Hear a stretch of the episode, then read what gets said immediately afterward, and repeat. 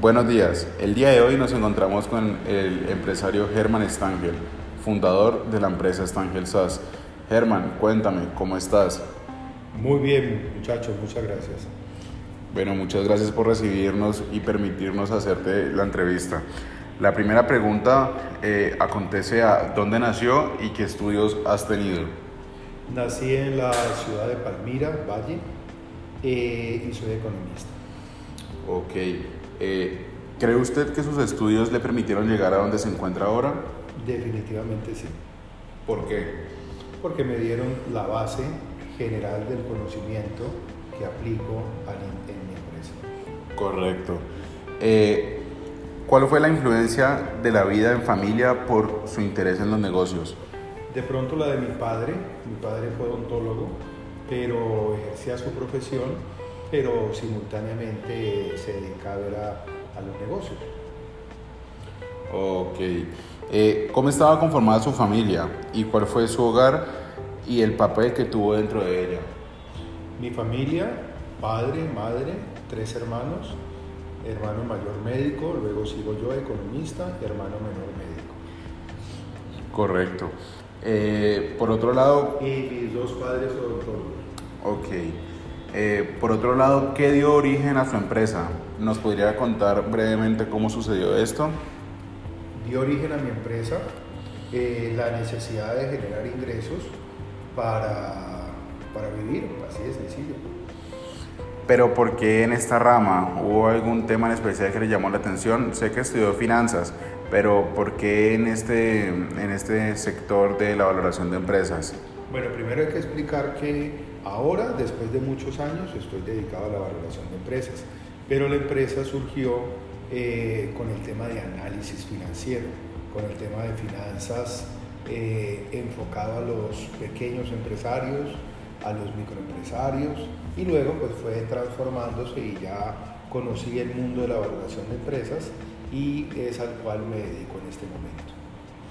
Okay. Pero para responder concretamente el por qué surgió la empresa, yo llevaba tres meses de casado y tomé la decisión de renunciar a mi trabajo. Yo trabajé como director de presupuestos de una empresa nacional, eh, pero realmente mi ADN es más de, más de empresario que de, que de empleado.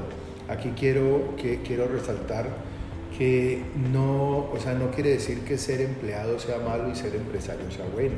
No, yo pienso que lo que dio origen a mi empresa es ese ADN que uno tiene de ser empresario.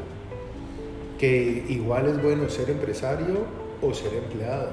Los empleados, sin los perdón, los empresarios necesitamos de los empleados y los empleados de los empresarios. Entonces, pues es una, una simbiosis que tiene que darse de esa manera.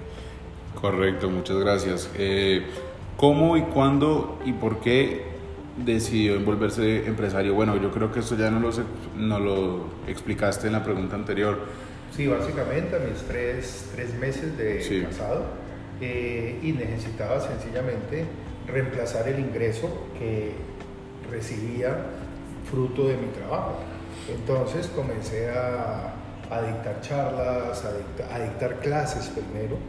Me hice docente de una universidad Luego comencé a dar charlas en ACOPI, me acuerdo muy bien.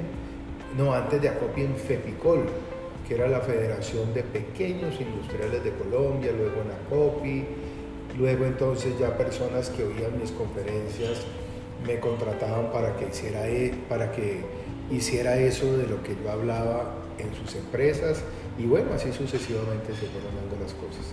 ¿Eso por ahí, en qué año comenzó todo? Uf, Ponle, a ver, yo soy de universidad modelo 90,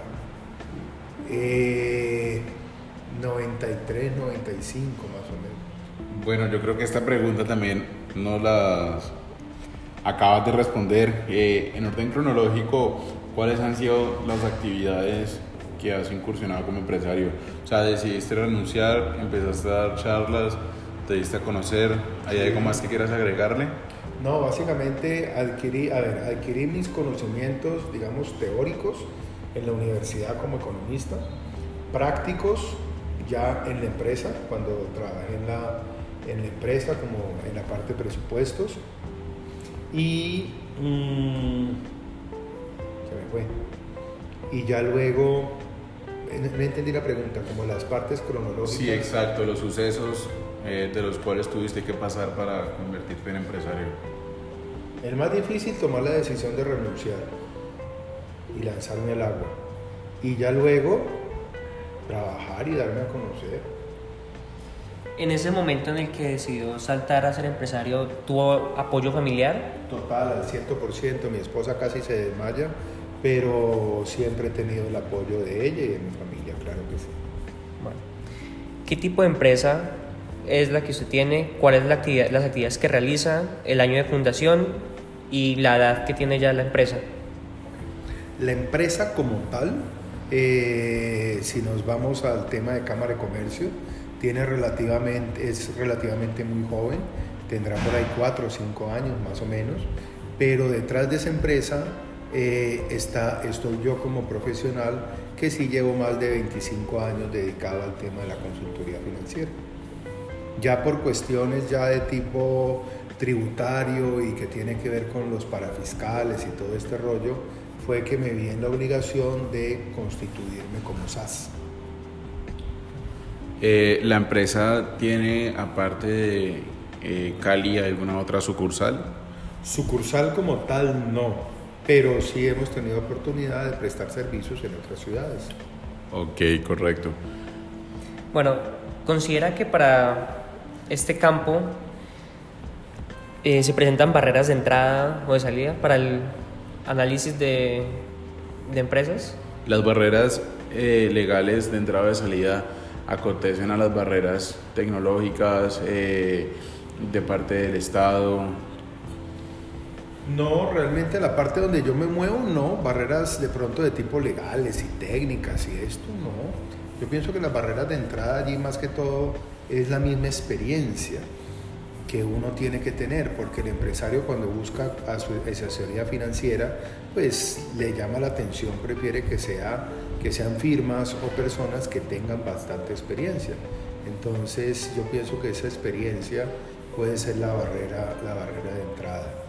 Aunque de todas formas siempre todos los negocios, incluyendo el mío y la gran totalidad, pues siempre va a tener no tanto como barrera de entrada, sino como, como amenaza o no como amenaza, como circunstancia normal, el tema que ustedes decían, el tema tecnológico.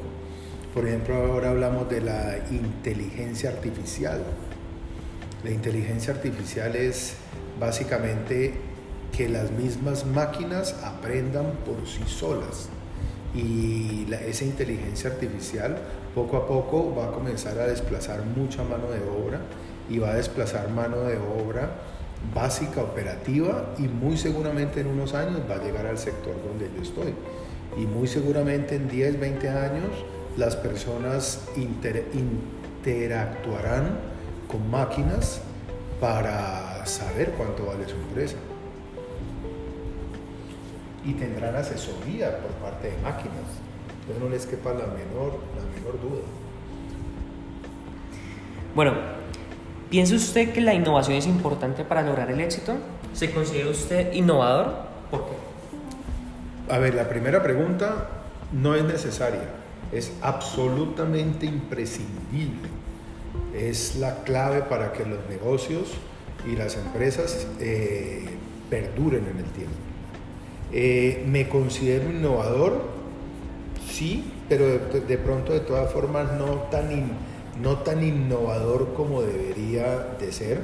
Espero que ahora las nuevas generaciones, ya mis hijos, eh, se encarguen de pronto de coger esa experiencia, sumarles sus conocimientos y la innovación para que logren pues que esa empresa perdure en el tiempo.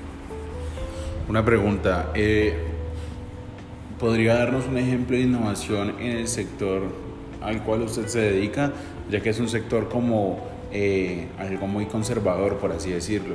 A ver, por ejemplo, en este momento estoy, a ver, lo que pasa es que son cosas que como no están todavía materializadas, pues se manejan con un grado de confidencialidad bastante alto, pero estoy desarrollando una app para que ya los usuarios coloquen cierta información muy fácil, muy ágil, y esa app le genere unos resultados para que los apoye a ellos en la toma de decisiones financieras. Ok, genial. ¿Cuáles considera usted que son los recursos más importantes en su organización? El talento humano. Y, yo, y el recurso más importante, pienso yo, no solamente en mi organización, sino en todas las organizaciones, va de la mano con el talento humano. Y son sencillamente las ganas que tenga ese talento humano de sacar las cosas adelante. Teniendo en cuenta que estamos en un ambiente completamente cambiante, ¿cómo maneja usted la incertidumbre? ¿Cómo manejo la incertidumbre? La incertidumbre podría hacer referencia a los cambios de la economía, por ejemplo, en esta economía tan variante. Pues básicamente la, la, incertidumbre concretamente es la que le imprime toda la subjetividad a los temas de valoración de empresas. Y esa incertidumbre dentro de lo que yo hago es lo que yo llamo el arte de la valoración de empresas. Y es sencillamente esa incertidumbre. Incertidumbre frente a qué va a pasar con el dólar, cuánto va a crecer la empresa, qué es lo que quiere el socio, el proyecto de vida del uno. O sea, hay muchísima, muchísima, demasiada subjetividad en la, en la valoración de empresas. Bueno, ¿qué considera usted que le aporta a la sociedad colombiana? ¿Qué considero que le aporto a la sociedad colombiana? Pues en la, en la medida que nuestros clientes adopten nuestras recomendaciones y logren que sus empresas perduren en el tiempo, pues esas empresas como tal van a generar empleo, van a generar ingresos fiscales para el país y sencillamente van a permitirle a muchas personas pagar el costo de vivir. Así de sencillo. Ok, muchas gracias por tu respuesta. Eh, la otra pregunta que tenemos para hacerte, pues ya un poco fuera del campo laboral, si así lo podemos decir, eh, es qué realiza en su tiempo libre. ¿Tiene algún hobby? ¿Qué haces? ¿Qué hago en mi tiempo libre? Eh, me gusta pasear, viajar, conocer. ¿Hay algo más que quiere agregar a la respuesta? No, disfrutar mucho de mi familia, pasar tiempo con mi familia, básicamente eso. Ok, muchas gracias. ¿Tiene usted alguna relación con la política del país? En lo absoluto, ninguna. ¿Le gustaría tener alguna relación? En lo absoluto, ninguna. Para nada.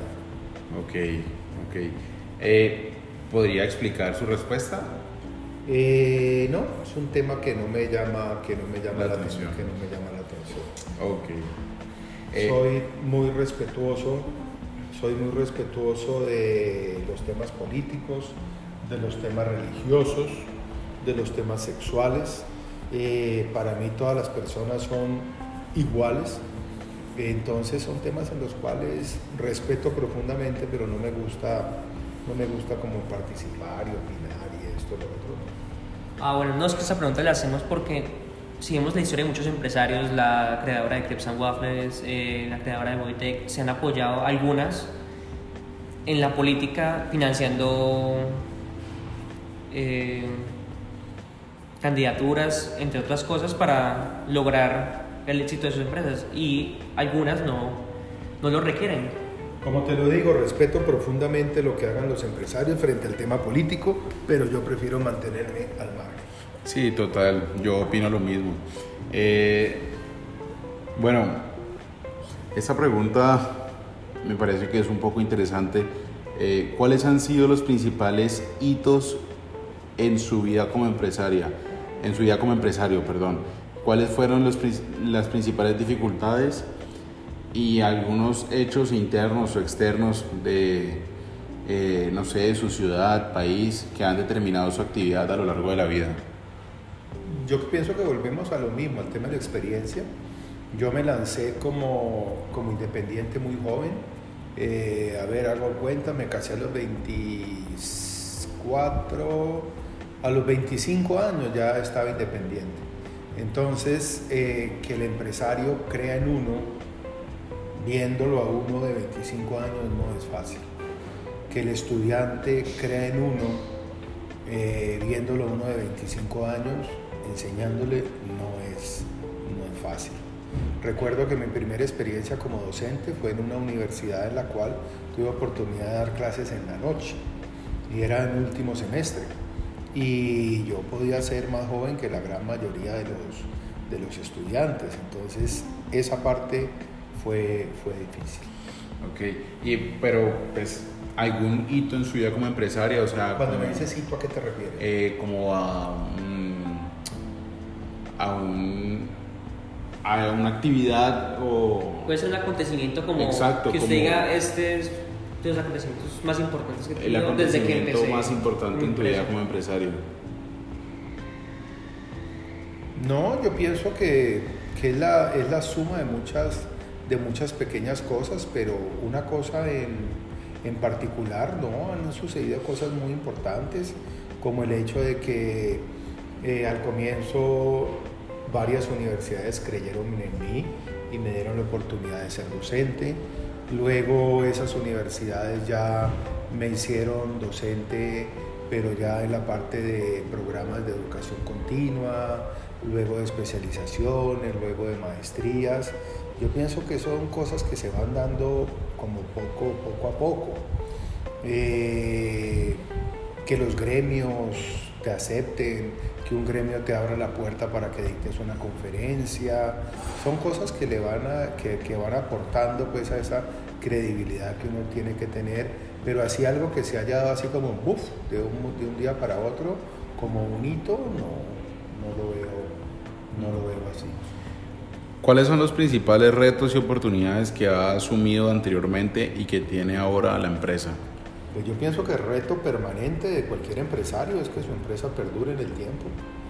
Eh, y ese es un reto que he asumido y tendré que seguir eh, asumiendo permanentemente y si las nuevas generaciones que sigan en la, que continúen en la empresa, eh, también lo tendrán que seguir asumiendo. Y eso va de la mano con la innovación, va de la mano con la competitividad, etcétera, etcétera.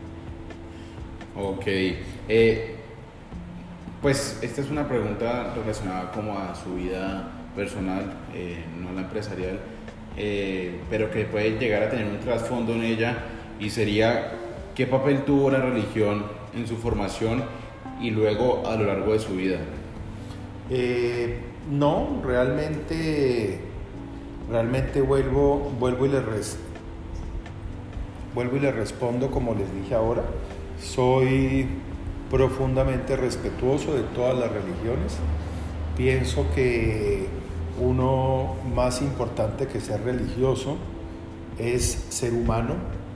Eh, conozco muchas personas que incluso no profesan ninguna religión, a las cuales eh, la gente las llamaría ateos, y son personas, son seres humanos de una calidad excelente y son muy, muy humanos. Entonces yo pienso que la, que la por lo menos la religión frente al tema de la empresa como tal, no la veo, no la veo con ninguna relación. Mi empresa no se ha soportado de pronto en algún uh, grupo económico fuerte que tenga que ver con alguna religión eh, para poder decir que ha tenido de pronto la religión algún papel preponderante. Por ejemplo, hay grupos económicos, sin hablar de nombres ni de religiones, eh, que pertenecen a una religión. Entonces, para entrar allí a ese grupo económico y poder hacer trabajos eh, para ese grupo económico, pues allí la religión sí jugaría un papel determinante, no es el caso mío. Ok, pero usted pertenece a alguna religión? Sí, yo cultural e históricamente soy católico, eh, pero di- difiero de muchas situaciones frente a la forma de la, de la religión católica. Bueno, teniendo en cuenta que para... Bueno, teniendo en cuenta que muchos empresarios tienen no solo el capital económico, que sea, es importante, pero muchas veces no es el factor clave. Hay otros capitales, el capital social, cultural.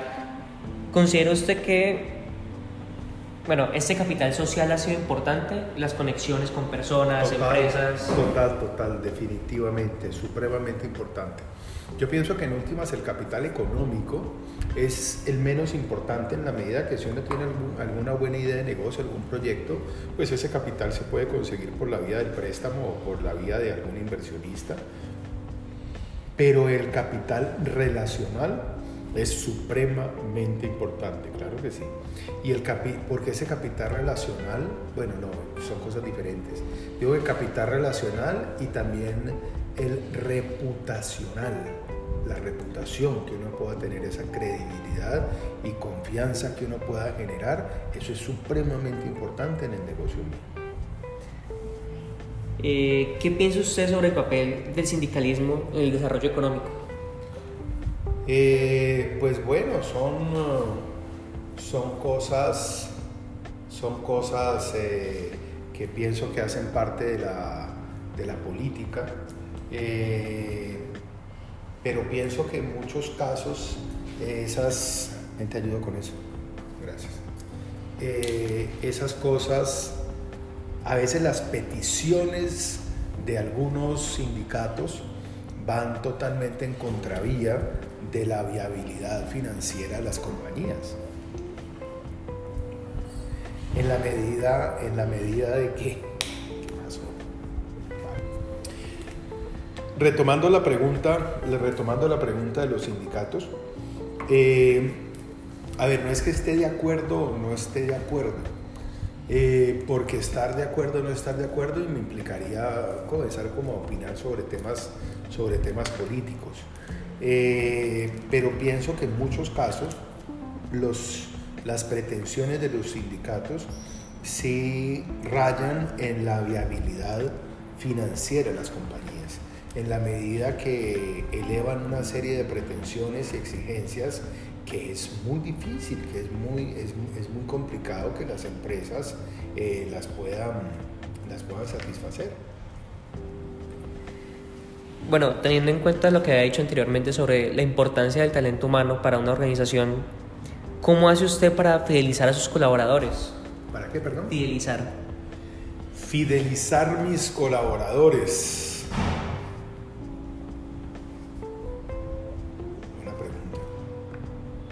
Yo pienso que en la medida, a ver, primero que todo, mis colaboradores no son muchos mi empresa no es una empresa que requiera una gran cantidad de, de talento, o sea, de personas como tal. Pero yo pienso que fidelizar mis colaboradores, salvo que sean parte de mi familia, va a ser muy difícil. Porque además que iría en contra de mis, de, mis preceptos, de mis principios. Me explico, tú por ejemplo entras a trabajar en la empresa y aprendes a valorar empresas eh, y luego, después de cinco años que sabes valorar empresas, quieres independizarte, quieres arrancar tu firma como de valorador de empresas, bienvenido, buenísimo. Entonces, no, o sea, e, e, ese tema de fidelizarlo, de que siga conmigo hasta, hasta siempre, no sé, no, no, no, lo, no lo comparto al 100%. Si ya son miembros de mi familia, como concretamente mis hijos, pues sí, chévere, si al hombre le gusta el tema y quiere seguir allí ya cuando, ya cuando uno pase, pase a... Bueno, como había mencionado anteriormente sobre la importancia del talento humano para una organización, ¿cómo fideliza usted a sus colaboradores? Bueno, yo pienso que los colaboradores, eh, pues quienes quieran seguir trabajando conmigo, en la medida de que yo los retribuyo adecuadamente a sus resultados, les guste lo que están haciendo, pues bienvenidos, estarán conmigo por mucho tiempo. Pero en la medida que ellos quieran volar solos, pues mal haría yo en tratar de querer que sigan siendo fieles a la compañía, porque les estaría como cortando las alas. Entonces, eh, pero básicamente tu respuesta es, ¿cómo los fidelizo? retribuyéndolos adecuadamente de acuerdo a las condiciones de la empresa y a sus resultados. ¿Cómo ha conseguido usted aliados tan importantes como los que tiene actualmente? Eh, vuelvo y te digo, fruto de, fruto de la constancia, fruto de hacer las cosas bien, fruto de la seriedad, fruto del buen servicio. ¿Cómo reconoce las oportunidades en el mercado? ¿Oportunidades como de qué tipo? Eh, pues de negocio. Pues yo pienso que básicamente mediante, pues ellas van surgiendo en la medida que uno vaya viendo que se van presentando. Por ejemplo, ahora el tema de la guerra comercial de Estados Unidos con China, eh, pues va a comenzar a generar una serie de, de oportunidades. El tema de la misma crisis que está atravesando la economía colombiana tiene que generar muchas oportunidades en la medida que van a haber muchas empresas que entren en situaciones de dificultad y quieran ser vendidas, pero que haya como una metodología exacta para determinar, para detectar esas oportunidades, no. Yo pienso sencillamente estar pendiente de ellas, estar, mantenerse informado, ¿no? mantenerse conectado con el entorno. Para la creación y los primeros años de su empresa, ¿tuvo que recurrir a préstamos bancarios? Si no fue necesario, ¿cómo lo logró? Mm, no, realmente no. Tuve, tuve gracias al, al apoyo de mi familia, eh, una serie de, de privilegios en términos de, de, costos de la oficina que ocupaba, etc.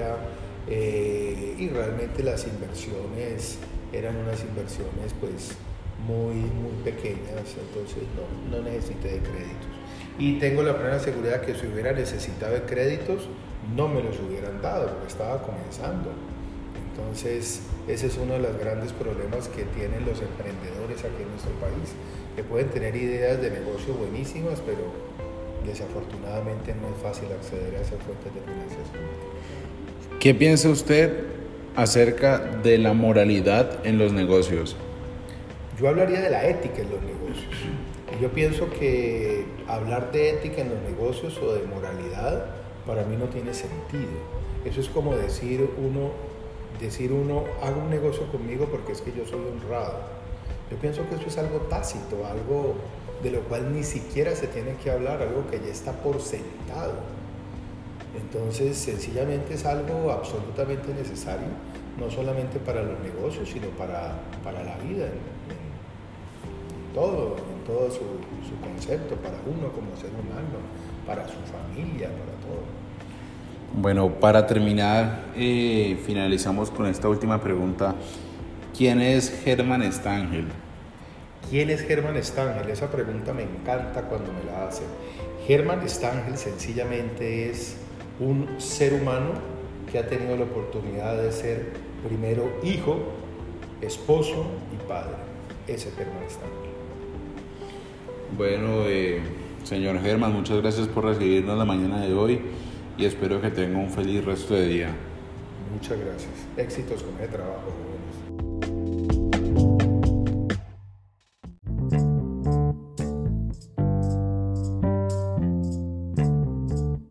The podcast you just heard was made using Anchor. Ever thought about making your own podcast? Anchor makes it really easy for anyone to get started. It's a one stop shop for recording, hosting, and distributing podcasts. Best of all, it's 100% free. Sign up now at anchor.fm slash new. That's anchor.fm slash new to get started.